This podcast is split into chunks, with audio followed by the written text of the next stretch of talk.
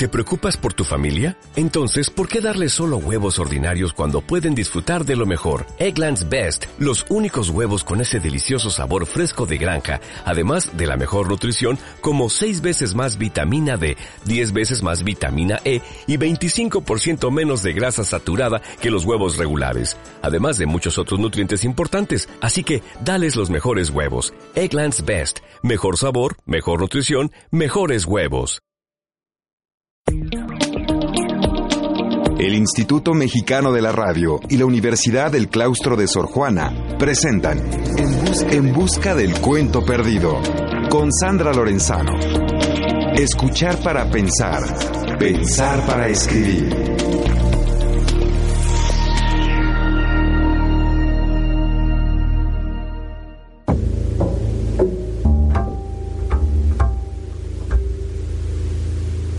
Había una vez ¿Cómo sigue el cuento?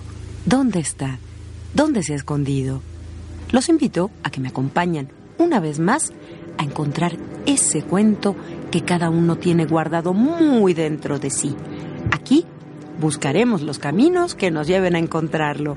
Hola a todos, bienvenidas y bienvenidos a En Busca del Cuento Perdido, un programa que realizamos conjuntamente el Instituto Mexicano de la Radio y la Universidad del claustro de Sor Juana. Gracias por acompañarnos en esta aventura de leer, escribir, soñar e imaginar juntos.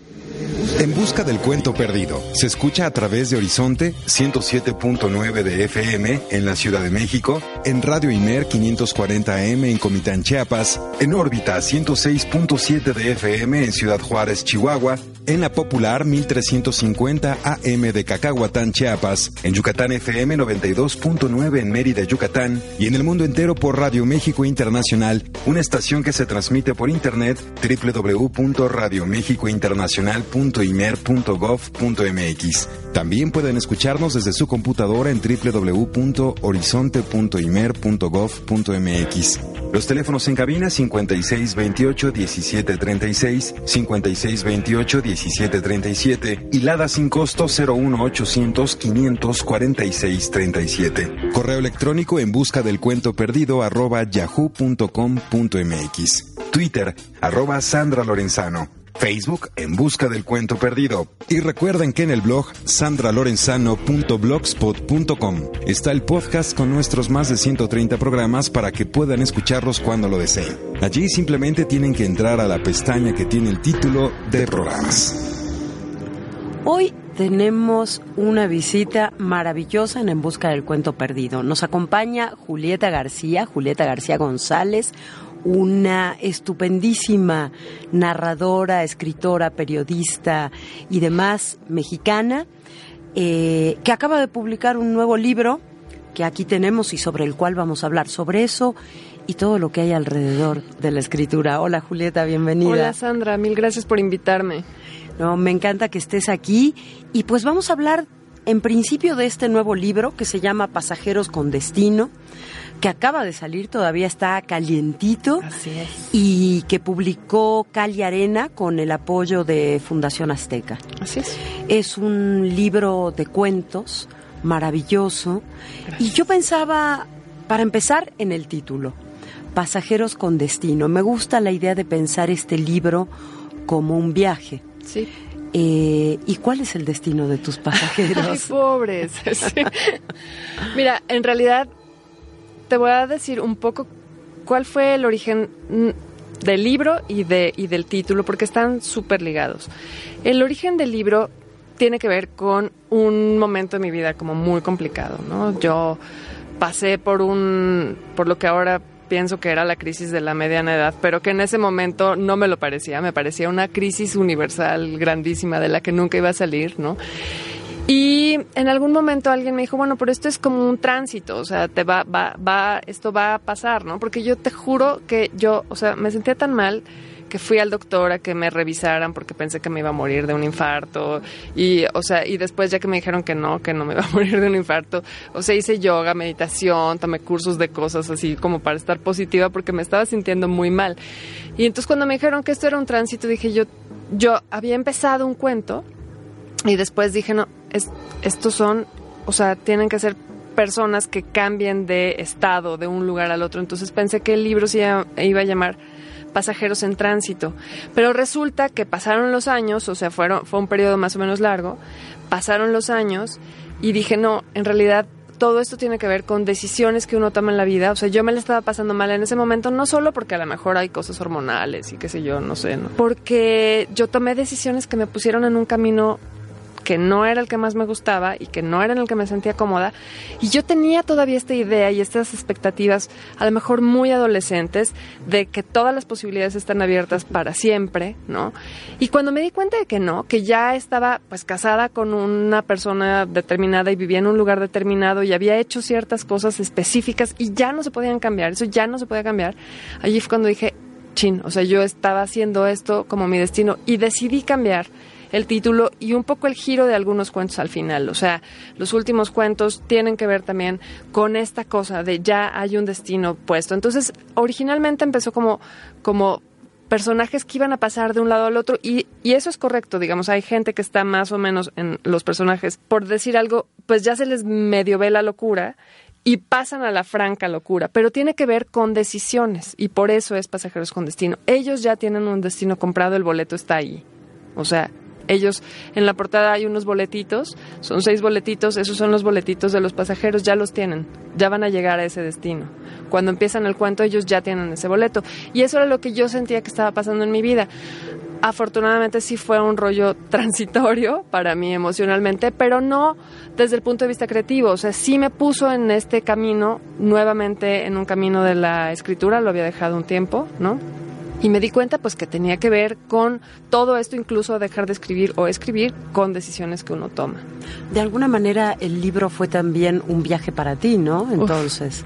Fue de seis años, fue un largo viaje. Ah, fue de seis años. Sí. Es que es un libro muy interesante porque además se juegan como diferentes registros, pero hay una unidad de estilo que los hace casi inconfundibles, ¿no? Son parte de este libro, son parte de tu escritura, pero yo diría que aquí hay una unidad en estos que, que me resulta especialmente atractiva y especialmente interesante. Siempre hay como un borde eh, del extrañamiento, el borde de la desfamiliarización que hace que aquello que nos parece cercano y familiar de pronto se vuelva extraño. Con esto que tú cuentas, entiendo que tiene que ver también con tu propia percepción de la realidad, ¿no? Sí, sí, sí. Sí, pero, pero es, es, es, cierto, no, no lo había pensado mucho así, pero es cierto, a mí me interesa a la hora de escribir mucho esto que parece muy familiar y, por ejemplo, un perro, que es de lo que estábamos hablando antes de entrar al aire, es tan cotidiano, hay millones de perros en la Ciudad de México, ¿no?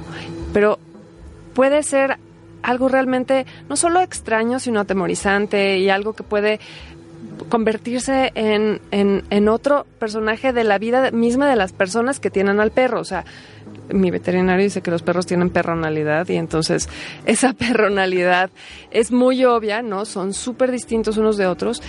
Y a mí lo que me parece interesante, por ejemplo, en ese caso es la aproximación, ese espacio gris en el que nos relacionamos con otras especies, ¿no? En, especial con los perros. Vivimos en una, en una cosa muy rara con ellos, que son una especie distinta, pero depende completamente de nosotros en términos generales. Y entonces a la hora de explorar la historia de Daniel, que se obsesiona con un perro que no es suyo, pero se obsesiona como si lo fuera, como si tuviera algo que ver con ese perro o ese perro con él, me interesaba justo entrar a eso, o sea, ¿por qué alguien puede sentirse obsesionado? Yo sé, lo sé de verdad en carne propia, la gente puede envenenar a los animales y puede matarlos y puede odiarlos y puede llegar a tener una relación con ellos, pues no sé, que Freud a lo mejor explicaría con algo que le pasó en su infancia con Pero su patológica madre, en todo caso. Muy, muy patológica y que, y que es esta cosa que pues nos parece familiar y ahí está, pero en realidad si le buscas un poquito, encuentras esto, ¿no? Y a mí me llama mucho la atención la gente que está en el borde o que está muy cercana al borde, ¿no? Yo siempre que estoy en una reunión o en una escuela o en el vagón del metro, digo, aquí hay mucha gente que está en el límite y en el borde, o sea, se ve, ¿no? Se siente a veces y con tantito que te cuentan un poco de la historia dices, ahí hay algo están a punto de estallar, están a punto de pasar al otro lado. Esas son las historias que a mí me interesan y esas son las historias que están aquí. Fíjate que hay una frase, en un momento dices, a Daniel no le resultaba fácil la escritura. A alguien le resulta fácil la escritura, a ti te No, resulta fácil. A mí no me resulta ¿Cómo fácil. escribes, Julieta? A nadie le resulta fácil la escritura. Nora Ephron, mi heroína, decía que, que lo más difícil de escribir es escribir. Este, mira, yo escribo casi todo el tiempo en mi cabeza, cosa que es muy poco socialmente aceptado. Porque, pues, es una forma de locura, la verdad. Y ya he dicho esto en otras ocasiones y mi papá piensa que me burlo, pero no es una burla, en serio. Pienso que es una forma medio de locura. El, el tema es que le puedo dar causa, supongo que como tú y como mucha gente, yo no sé si tú lo estás pensando todo el tiempo, pero darle un causa a esa forma de locura y en lugar de que se convierta en una obsesión y ya, se convierte en narrativa. Entonces, antes de que yo ponga en el papel los textos, están ya muy, muy escritos en mi cabeza, como con puntos y comas. Puedo, tengo una especie de computadora cerebral y puedo ver la página de Word en mi cabeza y escribo así, o sea, en mi cabeza. No lo, no lo hago tanto. No es que lo estés imaginando, No. lo estás escribiendo Ajá. tal cual, Sí. literalmente. Sí, literalmente. Y entonces cuando lo escribo, por ejemplo, si empiezo a escribir un cuento y ya está en mi cabeza y entonces lo puedo poner en la computadora o en el papel o en lo que sea, va a seguir, se va a continuar ese cuento, está escrito en mi cabeza.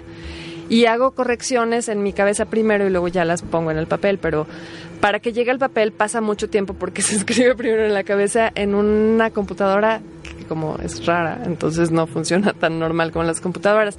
Me siento cuando ya está muy definido y siempre me fallan, no, no me fallan, digamos, pero me falta como terminarlos en la cabeza. Eso siempre se termina para En mí papel. en el papel. O sea, porque ahí quedan, siempre me quedan en la cabeza las posibilidades finales de esa historia, particularmente en, este, en esta colección de cuentos. O sea, estos personajes ya tomaron una decisión y yo ya sé más o menos, o sea, bastante bien sé qué es a lo que va, va a la locura o no va a la locura, pero ¿cómo va? O sea, ¿cuál es ese final? O sea, ¿de qué manera se construye esa locura? Eso es lo que se construye en el papel. ¿Y en tu cabeza final. escribes un cuento a la vez o varios? Varios, escribo varios. Escribo varios, pero los tengo separados en cajones. Hace, hace un ratito dijiste que Nora Ephron es una de tus heroínas. Sí. ¿Qué, ¿Quiénes son tus referentes literarios? Bueno, Nora Ephron es una de mis heroínas de la cultura pop. A mí me interesa muchísimo la cultura pop. Es, eso tampoco está muy bien visto. Pero no es una... ¿Por quiénes? ¿Por quiénes no está no bien sé, visto? no sé. Por el establishment el cultural. establishment cultural, yo creo. Y por, no sé, en general es como si te interesa Internet y ves páginas de cierto tipo. Es, pues eso es cualquier cosa o telenovelas, eso es no es cultura, es otra forma de cultura. A mí realmente me interesa porque como que las fi- filias y las fobias están allí mucho más claramente que en otros lugares, ¿no? Y la literatura es algo ya más depurado y más decantado. Yo yo pienso, por ejemplo, que como a todos nos gustan muchísimo las historias, o sea, todos deberíamos de leer, pero a veces no leemos, o la gente en general no lee, yo sí, pero hay mucha gente que no lee. Y sí se mete a cosas de cultura pop o incluso a chismes o a historias que te cuentan. La literatura es como un chisme ya muy sofisticado, digamos. Es el- la elaboración máxima del chisme de una historia de la vida real. Pero volviendo a quiénes son mis influencias, mis influencias varían, es muy difícil, tú lo sabes, ¿no? O sea, uno va teniendo este filias y fobias también con los con los escritores, pero en los últimos años para escribir este, por ejemplo, estuvieron muy presentes Nabokov, que es uno de mis escritores favoritos, lo amo, absolutamente lo amo, y me gustan muchísimo sus cuentos, son muy eh, son obsesivos y yo me relaciono mucho con eso, me siento identificada, ¿no? Se obsesiona con cómo maneja alguien la raqueta. Ese es el tipo de cosas que a mí me puede realmente resultar familiar, ¿no? Me gusta mucho Doris Lessing, que me parece, me fascina porque es perturbadora en muchas cosas. Me gusta cómo se aproxima de, forma muy, muy directa a las cosas, casi brutal a veces, y, y al mismo tiempo puede ser emotiva y revisar la emoción. Y eso me parece que es muy difícil. Hay muy pocos autores que realmente lo puedan hacer, ¿no? Antes de escribir este cuento también leí y releí y releí y releí a la baronesa von Blixen, Saktinesen, este, mm, porque Shadows in the Grass eh, y, eh, África Mía, o como se... ¿Cómo la tradujeron África Mía. Este... Me, o Cuentos de África. Cuentos de África. Es una cosa que, que, que leí en inglés y que también es algo que ha sido inquietante para mí a la hora de escribir, porque parte de la forma de redacción del inglés se me quedó en la cabeza. Estos tres autores que te digo son autores que he leído en inglés, a los tres. Y entonces, bueno, pero esas historias que son muy entre son reales, pero siempre bordan lo fantástico y se asoman a la obsesión. Y, más que lo fantástico, lo extremo, ¿no? O sea, las cosas extremas. Eso sí me gusta muchísimo. Fíjate que yo de pronto me apareció con la lectura de tus libros, de tus cuentos, estos últimos, una referencia que a lo mejor tú no la tuviste presente durante la escritura y no está en todos que es Horacio Quiroga. Y ahora que dices, esa realidad que bordea lo extraño, el límite, por supuesto que es Horacio Quiroga, muchísimo. Me impresionó eso porque partiendo de algo muy cotidiano, llegas a ese lugar muy inquietante, eso que, que Freud llamaba lo siniestro, este, con una facilidad impresionante, ¿no? es, es un poco como Horacio Quiroga fue una influencia muy importante en mi vida a la hora de decidir, por ejemplo, escribir. El libro que me hizo decir yo tengo que escribir y no porque quería ser escritora, sino porque lo que sentía leerlo era algo que no había sentido nunca y quería reproducirlo, la emoción, la sensación misma, fue El llano en llamas de Juan Rulfo. Lo leí a los 13 años y dije, yo esto quiero, esto esto que es así, esto quiero. Y ahí empecé a leer sobre todo cuentos. Los cuentos han sido una presencia constante en mi vida, me gustan mucho. Para, me siento muy cómoda escribiéndolos y me siento feliz leyéndolos. Y Horacio Quiroga fue en ese momento súper importante. O sea, justo después de leer a, Rulfo, leí los cuentos de Horacio Quiroga y me parecieron curiosamente me parecieron divertidos. Está mal que lo diga, yo sé que está muy mal que lo diga, pero fue así como, qué cool, o sea, está fijándose como, estas gallinas, ¿qué, no?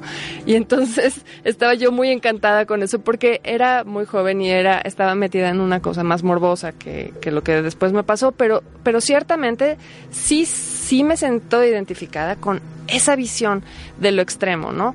Que está presente siempre. O sea, yo siento que que, por ejemplo, muchas veces la literatura la contención tiene que ver con que eso va a estallar en algún punto, ¿no? O sea, va a pasar algo terrible. La literatura victoriana y todo eso que también me gusta mucho es porque está todo mundo a punto de estallar muchísimo.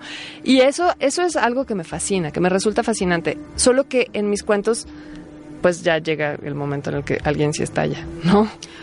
Fíjate que este, gracias a Cali Arena tenemos tres libros de regalo de Pasajeros con Destino de Julieta García González y son, como siempre, para las primeras tres personas que nos llamen por teléfono y le vamos a pedir a nuestro productor Enrique Gil que diga los números telefónicos y después de eso nos vamos a ir a un corte, pero antes del corte nosotros nos vamos normalmente a corte con música, Julieta. Si tú tuvieras que pensar, hablando de cultura pop a lo mejor, si tuvieras que pensar en una rola o en algo musical que acompañe la lectura de tu libro o que tú sientas que se identifica con tus cuentos, ¿qué elegirías? Hay una canción que escuché mucho cuando estaba terminando el último de los cuentos que se llama La Operación de Charlotte Gainsbourg, que me gusta justo porque borda los extremos y yo creo que eso estaría bien. Muy bien, entonces vamos a los números telefónicos con Quique y luego con la música y nos seguimos escuchando después del corte.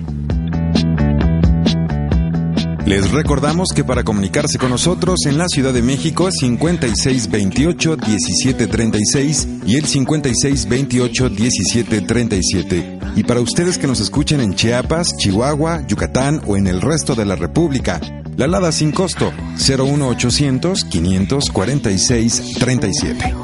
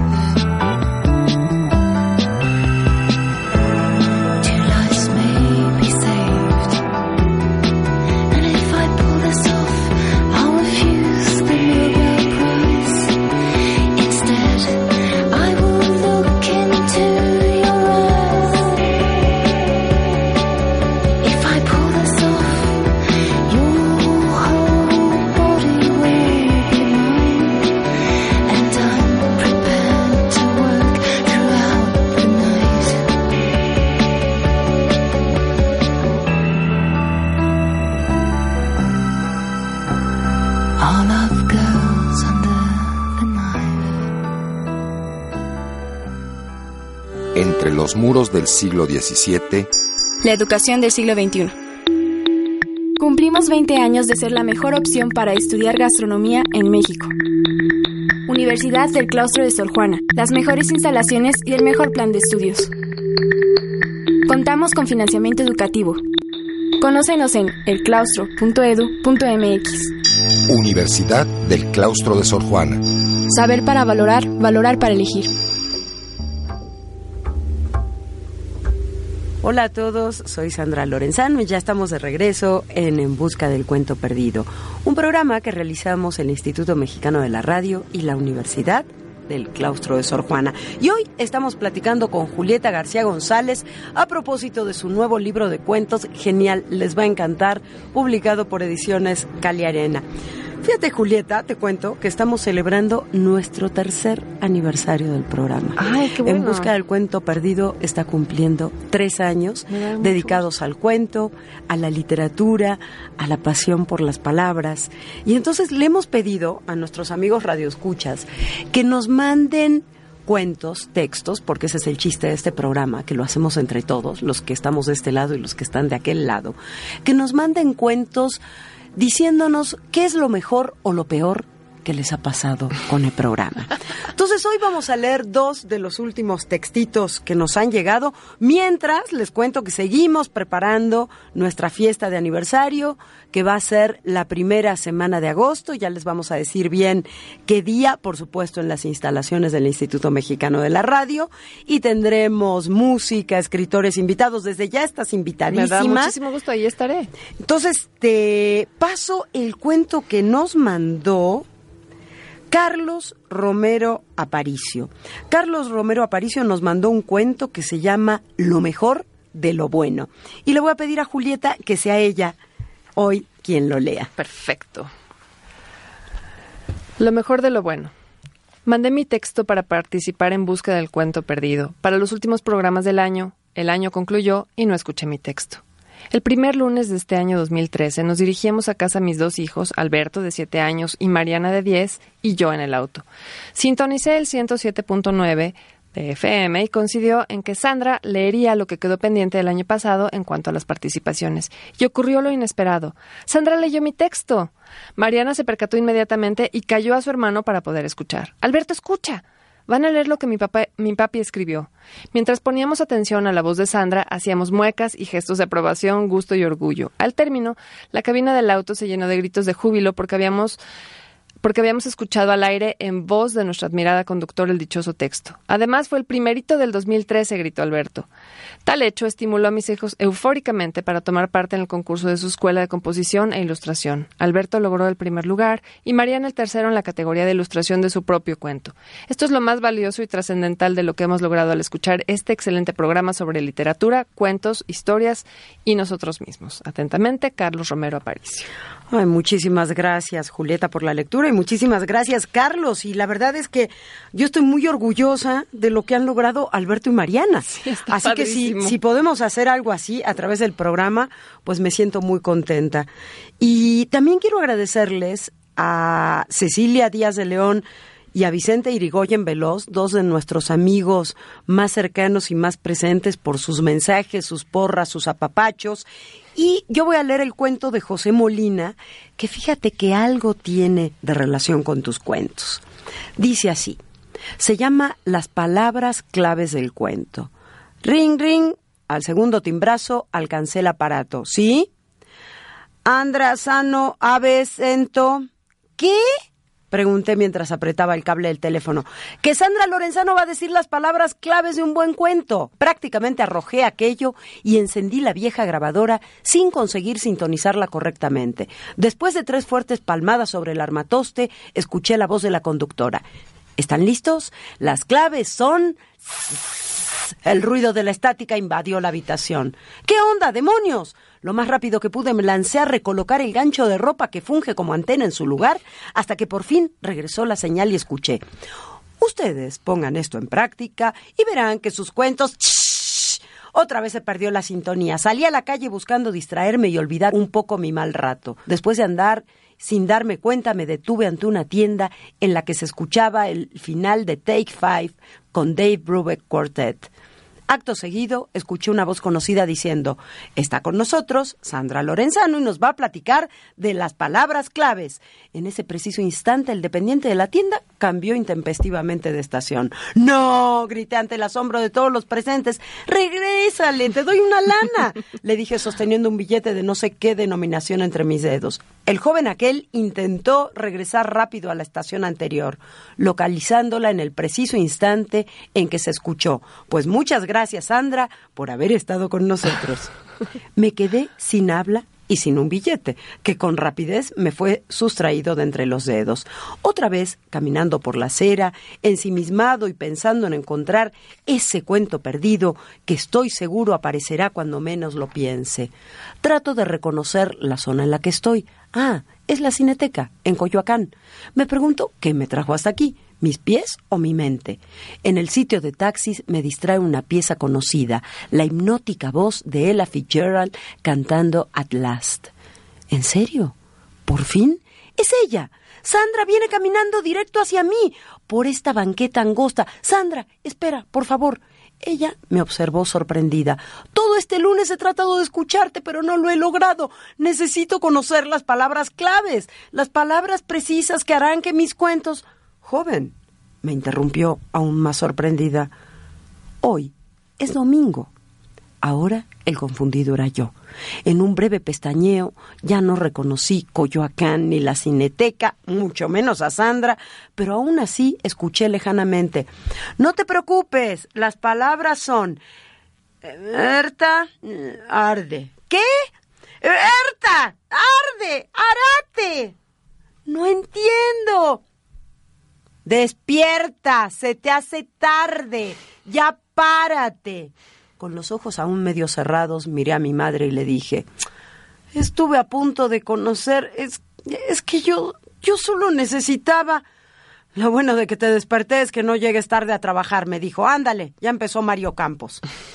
precioso, precioso cuento de José Molina que nos divirtió aquí a Julieta García y a mí. Y ahora sí, hemos llegado al final del programa de hoy, no sin antes agradecerle a nuestros dos productores estrella, que son Enrique Gil en el IMER y Carlos Prieto en el claustro de Sor Juana. Y por supuesto, a nuestra invitada Julieta García. ¿Quieres contar algo más, Julieta? A quiero nada más agradecer la invitación y de verdad agradecer que exista un programa que busque los cuentos. Yo los amo de verdad me parecen fundamentales. Yo creo que además todo el mundo, esta ciudad es una ciudad diseñada para el cuento. Es una ciudad en la que uno se puede trasladar en el transporte público y leer un cuento en el camino, porque además los trayectos son tan largos. Yo leo cuentos como en, los semáforos duran un minuto, ahí te vas leyendo una página por semáforo. En serio, creo que es la ciudad para el cuento. Entonces está buenísimo que exista el cuento, en busca del cuento perdido. Me encanta. Muchísimas gracias. Gracias, gracias a ti por haber venido, gracias a ustedes por habernos escuchado y por habernos permitido soñar e imaginar juntos. Soy Sandra Lorenzano y los espero nuevamente el próximo lunes a las 3 de la tarde para que sigamos buscando juntos esa historia que todos tenemos escondida muy dentro de nosotros mismos. ¿Y qué nos vamos escuchando, Julieta? Nos vamos escuchando otra canción que me acompañó al inicio de la escritura de este libro, que es Lay Your Head Down de Keren Ann.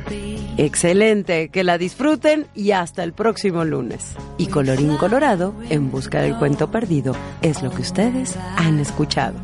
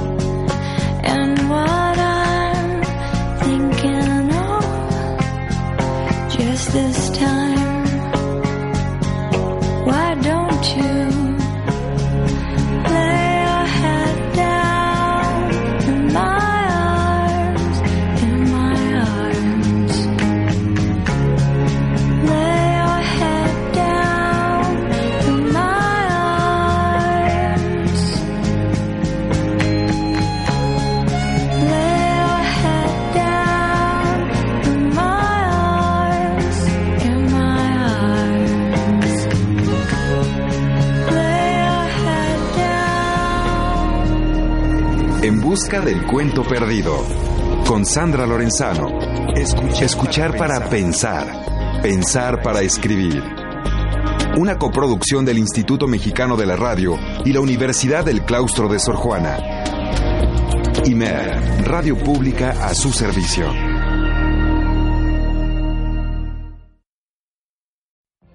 What if you could have a career where the opportunities are as vast as our nation? Where it's not about mission statements, but a shared mission.